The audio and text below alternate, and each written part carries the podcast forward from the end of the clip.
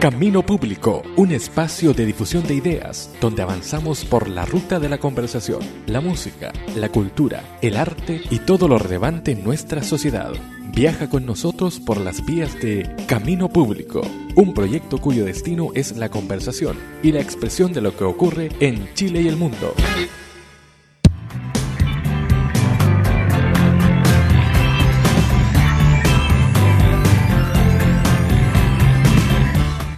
Muy bien, comenzamos. Estamos en este tercer capítulo de la segunda temporada de Camino Público en esta jornada. Esperamos que, bueno, hayan podido escuchar los otros capítulos también de la primera temporada. Recuerden que pueden escucharnos en anchor.fm slash Camino Público, también en Spotify, en Facebook nos pueden encontrar como Camino Público y además en riobuenonoticias.cl.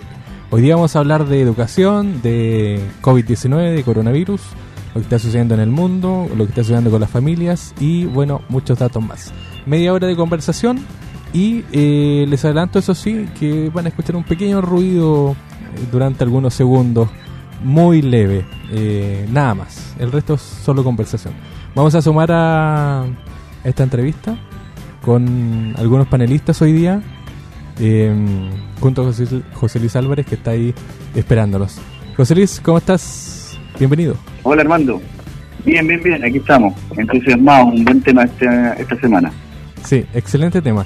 Eh, bueno, vamos a partir, antes de ir con eh, las personas que están ahí junto a nosotros, eh, sobre lo que está sucediendo con el coronavirus en este en estos últimos tiempos. ¿Cómo ha estado? ¿Cómo estuvo la semana?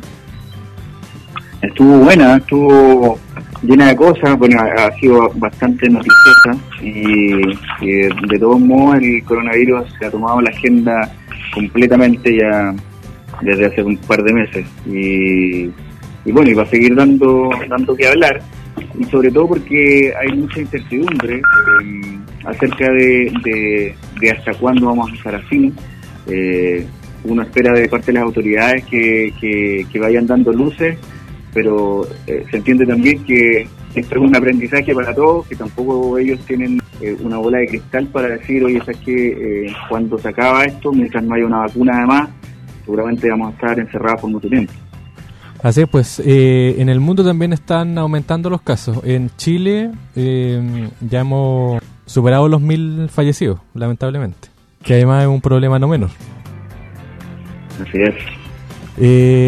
Datos para esta semana, bueno, Estados Unidos, Brasil, que son los que tienen más, más fallecidos lamentablemente, Argentina, que está aumentando, aumentó casi nueve veces el número de contagios, eh, España, que también ha bajado el número de fallecidos, de contagios, eh, Uruguay, en Latinoamérica, que le está ganando, eh, parece, la pelea al coronavirus, y bueno, algunos datos. Les cuento también a nuestros auditores que la OMS anunció esta semana que eh, solamente usar mascarilla no sirve para protegernos del coronavirus. Hay que hacer eh, cuarentena, aislamiento y distanciamiento social. Así que ahí está, parte del, del balance de esta semana. Esperamos ir disminuyendo el número de contagios a medida que van avanzando los capítulos de Camino Público. Eh, José Luis Álvarez, Comencemos con nuestras invitadas. Preséntelas. Bueno, esta semana para hablar de educación eh, tenemos a dos mujeres invitadas. Eh, una de ellas es mi esposa, se llama Pilar Ramírez, ella es profesora de inglés y actualmente trabaja en el Colegio San Mateo Nosorno y tiene mm, a cargo la dirección del ciclo eh, de educación media. Y em, también está eh, con nosotros María Elena Monsalve, que ella es profesora en la Escuela Pamparrillos en Río Bueno. Eh, después de, bueno, ella nos va a contar más, pero eh, después de un largo periodo trabajando en el Colegio Santa Cruz, también en Río Bueno, ha trabajado también en la red Maestros de Maestros del Ministerio de Educación, haciendo eh, mentorías y capacitación a otros profesores, entonces también es una voz autorizada para conversar sobre este tema. Eh, ¿Cómo están chiquillas? Bien, gracias. Eh, soy Pilar, buenas tardes y, feliz de poder conversar en Camino Público y de poder también compartir con ustedes nuestras experiencias eh, pedagógicas durante este tiempo de pandemia. María Elena. Hola, hola, mucho gusto. Aquí estamos también, po. Eh, un agrado poder esperarnos, poder conversar sobre este tema que yo quiero con Pilar igual nos apasiona. Tenemos un punto en común en la docencia, así que aquí estamos. Muchas gracias por acompañarnos. Ya, pues comencemos la conversación. Eh, ya lo hemos presentado, el tema de educación que ha sido bien un tema potente durante la última semana. No sé si pueden contarnos cuáles han sido los desafíos para, para este tiempo de pandemia. Eh, ¿Cuál ha, sido también el desafío de enseñar a distancia, de manera online, quizás con, con guía impresa? No sé si pueden comentar la experiencia en, en sus ámbitos de educación. María Elena. ¿Cómo te ha ido con... ya, vale. Bueno, eh, tú, tú, bien decías, eh, yo estoy ahora eh, ejerciendo docencia en el sistema público, pero sin embargo eh, he transitado durante mi carrera por, por los tres sistemas. Conozco muy bien el, particular pagado, ¿cierto? claro. En mis inicios, luego una larga estadía en el Santa Cruz, mencionado, y ahora yo estoy hace ya, este es mi tercer año en el sistema público y eh, comparativamente claro que hay diferencias y lo que yo creo que me preocupa sobremanera es justamente en este periodo de pandemia em, que se extienda esta famosa brecha que siempre ha existido, ¿cierto? Claro. Eh, eh, eso es lo, que más nos preocupa porque si tenemos por, un sistema de evaluación, ¿cierto? Eh, que siempre nos nos está dando resultados de que las escuelas públicas estamos bajo el promedio normal y bajo el promedio en resultados académicos. Esta situación, obviamente, mm, más, más, más predomina eh, eh, esta diferencia y y seguimos sin dar respuesta, yo creo, al, a uno de los principios de la, de la Ley General de Educación, que es la equidad, la calidad. Es difícil, oye, se ha hecho bastante difícil. Como que se, ha, se ha, quedado patente esta eh, sociocultural, socioeconómica también, eh, entre la educación privada por un extremo y la pública por otro. Claro que sí, por en el fondo los recursos de cómo, cómo acceder a la calle eh, es un temazo en, este, en esta situación. Sabemos que estamos todos confinados en nuestras casas, entonces se pensó que la tecnología nos iba a venir a, a salvar, a tirar un salvavidas, pero no, no, no, no, no, se ha podido, digamos, eh, sobrellevar. Oye, María Elena, ¿cómo ha sido tu experiencia eh, práctica? tú, tú mm. clases este año a, a unos alumnos. ¿Cómo ha sido Bueno, claro, a eso se suma. Mira, yo tengo un primero básico y ahí tengo las asignaturas, digamos, eh, eh, medulares, lenguaje, comunicación y matemáticas. Y tengo un tercero básico que le, le hago matemáticas. Y claro, el tema del primero básico, tú sabes lo, la importancia que tiene un primero básico en, un niño, en un, niño de 6 años. Eh, es eh, la expectativa de que aprenda a leer. Eh, el, el, gobierno, bueno, después seguramente vamos a hablar del tema, el Estado también, en el gobierno, ¿sí? y de un plan especial de, lectura enfocado a los primeros básicos. Y hasta ahí quedó todo esto, pues eh, ha tenido que también sufrir, digamos, eh, modificaciones y, con los pequeñitos nosotros dependemos exclusivamente del apoyo de los papás para poder lograr algo de aprendizaje. Y, la lectura, como te digo, wow, sí, estamos lejos de, poder alcanzar lo que pretendíamos en, un inicio de año escolar. Mm. Eh, ha sido bastante complicado. ¿Qué recursos he utilizado? Eh, yo creo que todos los profesores, lo quiero hablar solo por mí, hemos pasado por una u otra estrategia. Eh, hemos probado, hemos vuelto a las iniciales, hemos retomado, hemos vuelto a cambiar, porque, bueno, en el fondo igual cuando uno dice no, me funciona esto, intento con, con esto otro. y, en, un, en un primer inicio, cuando nos fuimos todos a la casa, esto se un confinamiento total, total. Entonces pensamos que la tecnología era nuestro único salvavidas de poder llegar a, los hogares y eh, en el sector público, chuta, ahí veíamos que, que no era tan fácil porque si no hay una buena conexión, claro, en los hogares no se dispone de un computador de cada familia, ni menos un teléfono personal. Eh, estoy hablando del contexto en que yo trabajo. Claro. Entonces. ¿Es mayoritario? Claro, claro. Y, y como te digo, y también la otra estrategia de poder llegar eh, y no complicar a nuestros apoderados de que nos entendieran y nuestro mensaje era ojalá eh, lo más específico, que, que, no se les complique la existencia entre que la profe envió esto, que esto otro. Mira, nosotros partimos con un documento donde colocábamos las instrucciones, las explicaciones virtuales, digamos, y también se insertaban algunos links de acompañamiento con video en el mismo documento, cosa que el mismo pudiese, y de hecho la preferencia utilizar redes liberadas, redes eh, Facebook y WhatsApp. Por ejemplo, se agrega esto eh, el analfabetismo digital en muchos de nuestros apoderados, no te solo en el sistema mío, que eh, simplemente no, no, nos fuimos educados, digamos, en el manejo de las tecnologías como son nuestros niños, que si ellos son, eh, ¿cómo se dice?, nativos digitales. Claro. Mm, era tratar de hacerlo de la forma más simple y después cuando comenzamos a ver que no tan solo el acceso a Internet, sino también la conexión, porque muchos de nuestros apoderados también llevaron sus niños a pasar esta cuarentena y se, cambiaron de su domicilio, de, mm. acá. entonces ahí estamos hablando de otro tema, que es la conexión. y, suman y suman.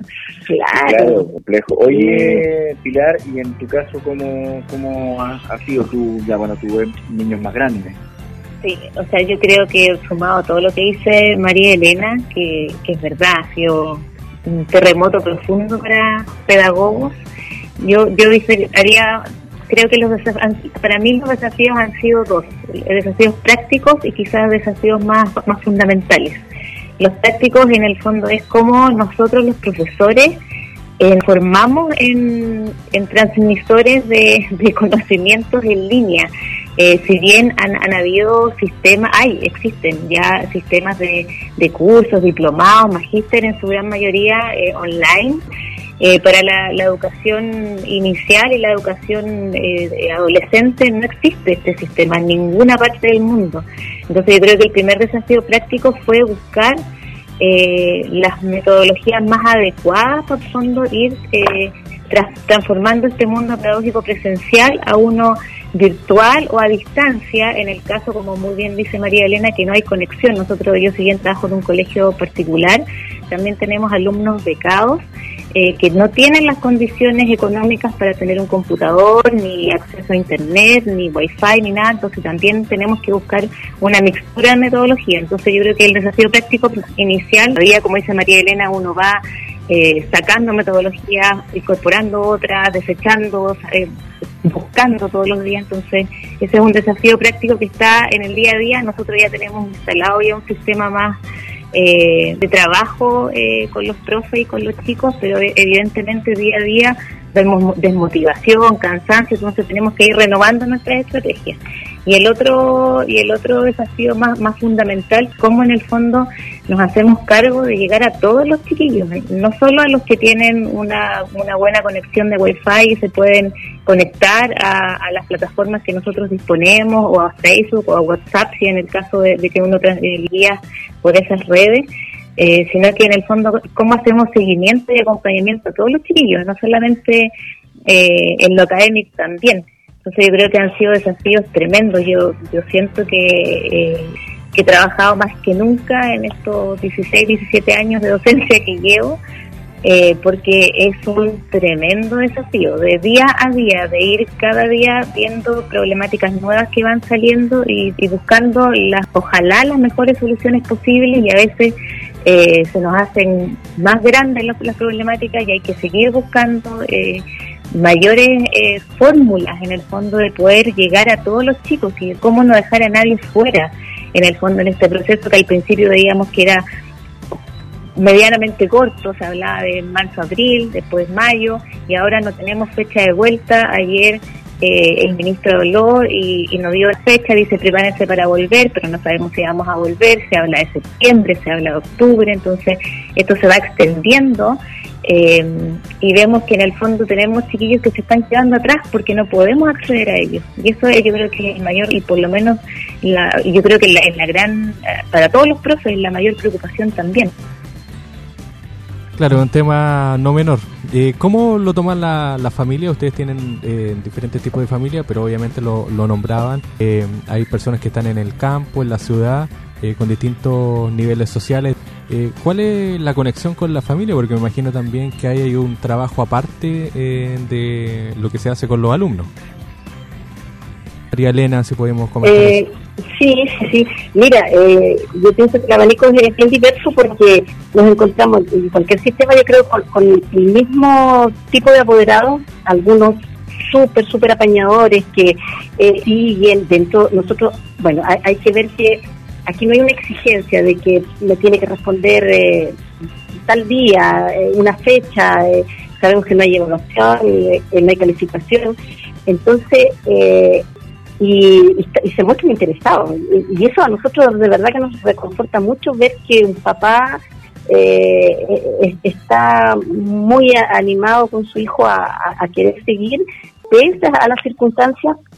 Y, y, hay otros que también totalmente ausentes. O sea, yo sé que a, los adolescentes a lo mejor se yo sé que cuesta mucho de repente la motivación en clase, pero acá llama la atención que aún en cursos menores, básicos, eh, también existe esta, esta desmotivación, pero ahí pasa por un, el adulto responsable, digamos, o sea, el niño depende mucho del apoderado y en muchas circunstancias porque no puede y otra eh, yo creo que no, no, no quiere intentarlo o a lo mejor tiene otra dificultad dentro de sus tiempos de no poder seguir el proceso.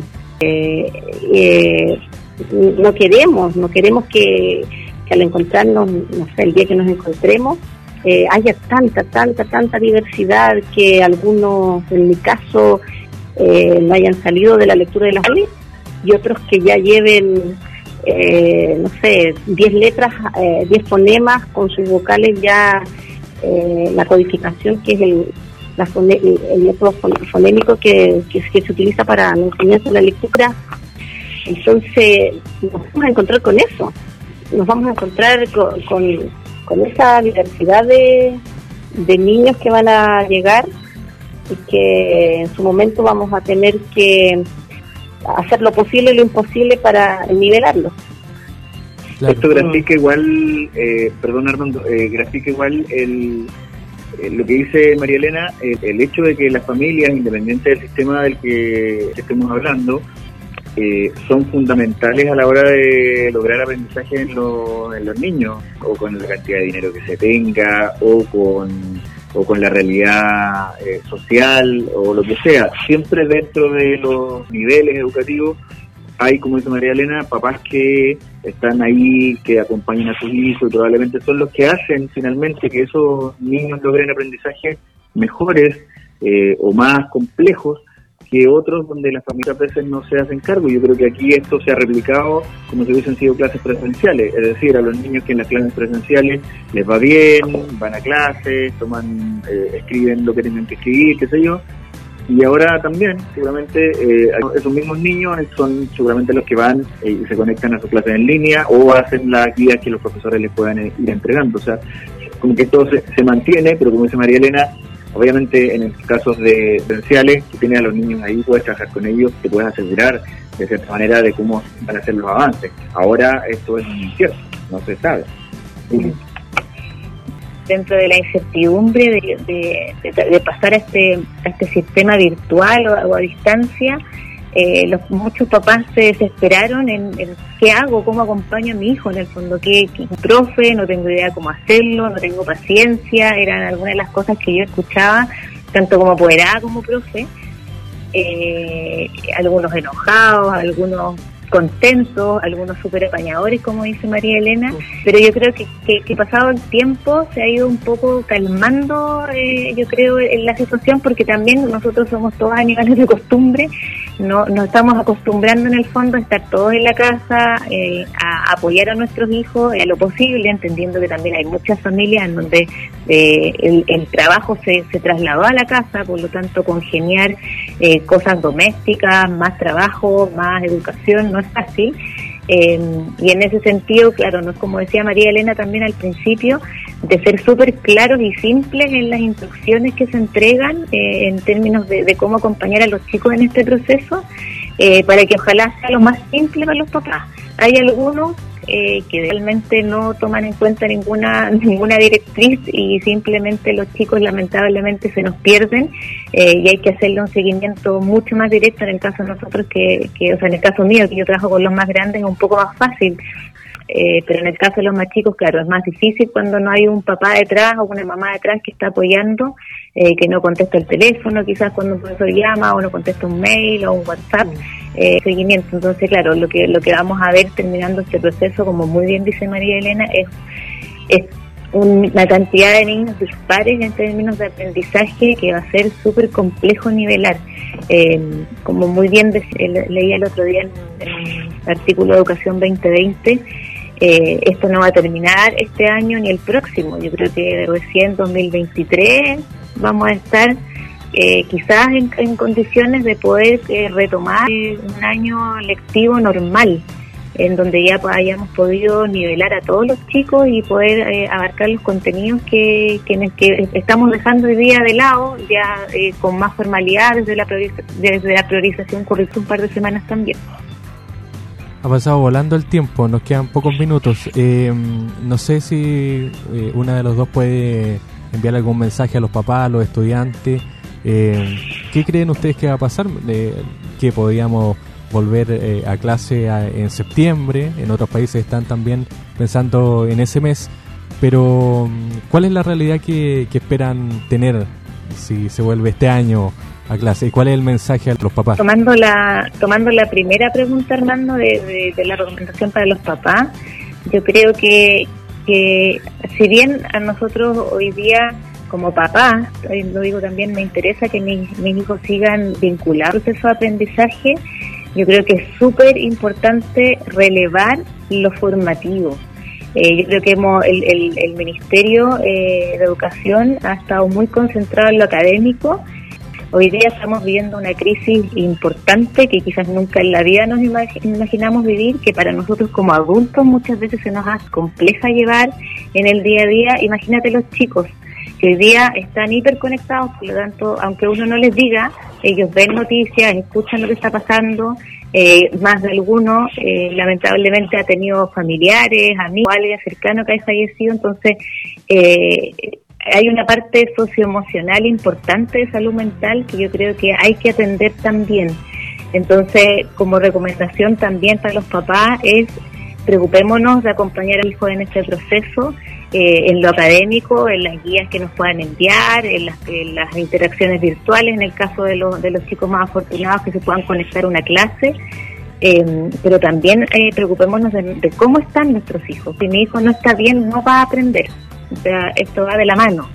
Entonces yo tampoco me puedo, no, puedo pretender sentarlo todo el día a estudiar si yo primero no le pregunté cómo está, cómo está el ánimo, cómo está su motivación, cómo pueden estar sus miedos, su angustia, como eh, el tema de la, de la hiperconectividad que hablaba adelante, los chicos hoy día están todo el día metidos en el celular y hay problemas de insomnio, de cansancio, agotamiento, entonces hay un montón de cosas que también como papá tenemos que preocuparnos aparte de lo escolar eh, yo creo que la recomendación es esa, tratemos, así como bien práctico, tratemos de hacerle rutinas a nuestros hijos dentro de lo posible, rutinas flexibles evidentemente, eh, pero que ayudemos a que nuestros hijos funcionen de la mejor manera, que no pierdan el vínculo con lo académico, pero también eh, procurando cuidar su bienestar emocional. María Elena, en dos minutos un mensaje a los estudiantes y a los papás. Em, a ver, creo que que, podamos entender que, a ver, que así como un médico quedaría para poder salvar una vida. Nosotros en educación sabemos en el contexto en que estamos, pero eh, como bien dice Pilar, hacer un justo equilibrio entre salud mental, emociones, darles eh, estas rutinas, digamos, establecerles estas rutinas para que nuestros niños no, no dejen de, aprender. Eh, quizás, obviamente, y de hecho es así, no vamos a currículum completo, pero hay objetivos tan específicos propios de cada nivel que no se pueden dejar de, de no de no llevar, digamos. Eh, yo sé que esto es difícil para todos, para todos. O sea, aquí eh, nos tocó a todos, eh, como, como bien decía Pilar, nos tocó a todos aprender de esto. Todos estamos aprendiendo. Estamos aprendiendo a usar tecnología, nosotros también de conferencias. Dentro, dentro de nuestra rutina de trabajo diario, los profesores también estamos eh, siguiendo conferencias, siguiendo eh, eh, aprendizajes también en, el área tecnológica, estamos cumpliendo todos nuestros roles, roles de mamá, ayudando a nuestros hijos a estudiar, roles de hija, yendo a ver a nuestros adultos mayores, a nuestras madres, haciéndole las compras.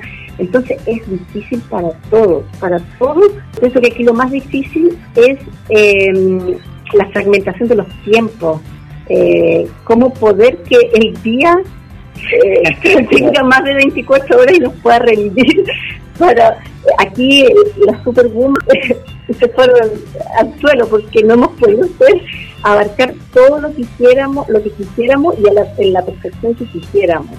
O sea es difícil para todos entonces a todos se les pide su mayor esfuerzo. Eh, simplemente es eso. Eh, perfecto, profe, yo no, no, no, voy a estar al día, pero ya te envío esto, te envío un avance, te, demuestro con esta evidencia entonces, para nosotros viene lo formativo, perfecto, este, tiene una actitud, digamos, de interés, aprendizaje. Empezamos a valorar también, no sobre todo el, el contenido propiamente tal, sino que eh, las ganas de, de intentarlo eh, o cuando te preguntan, o sea, cuando te preguntan, wow, claro, tú dices, interesado. Claro, eso debe ser lo mejor que cuando pregunte, eso quiere decir que, oye, al menos leyó, oh. en duda, qué sé yo. Oye, María mira, dale. Mm. No, no, que yo te decía que, te juro que yo me emociono cada vez que me llega una, una lecturita, una lecturita cuando veo un niño que me está mandando el video donde está juntando los dedos no. Ay, qué lindo. Ya pues. Seguro. Se nos acabó el tiempo. Claro. Oye, Armando, mira, yo creo que yo creo que hay un montón de temas que nos quedaron. Quizás invitar a la gente que nos escuche en este programa, nos envíen sus comentarios, nos, nos, nos comenten qué cosas, qué cosas, de qué cosas les gustaría. Que envíen una lectura. Que envíen una lectura, que hagan un video. Tengo varios. claro y no, invitar a la gente que, a que se sume y que esta conversación que estamos iniciando hoy día de pronto pueda dar eh, para, para que, si hay interés obviamente, para que podamos seguir conversando y aprovecharnos de, de María Elena y de para que ellas desde su experiencia también puedan eh, hacer los aportes a, nuestra audiencia, eh, comentar, enviar tips, lo que sea. Sí, está abierta nuestra, nuestra página de Facebook eh, Camino Público, pueden dejar sus comentarios y ahí se los traspasamos a ella para que también visualizar lo que la gente, no sé, le nació luego de escuchar este podcast. Agradecemos a las dos. Muchas gracias a ustedes por la invitación, eh, feliz de, participar. Si más adelante también podemos aportar desde, otras, desde otros temas, también feliz de estar. Muchas gracias. Gracias. Muchas gracias también de mi parte. Cuídense ustedes también y de verdad fue un gusto haber podido. Eh, pasó rapidísimo la, media hora, no nos dimos ni cuenta. Así que un abrazo a todos y, que estemos todos bien. Así es, pues. Ya, pues, José Luis Pilar, eh, María Elena, un millón de gracias. Gracias por el tiempo y los invitamos a escuchar este y los otros programas. Que estén muy bien. Adiós. Adiós. Bien. Gracias, gracias por la sintonía, que estén bien. Chao, chao.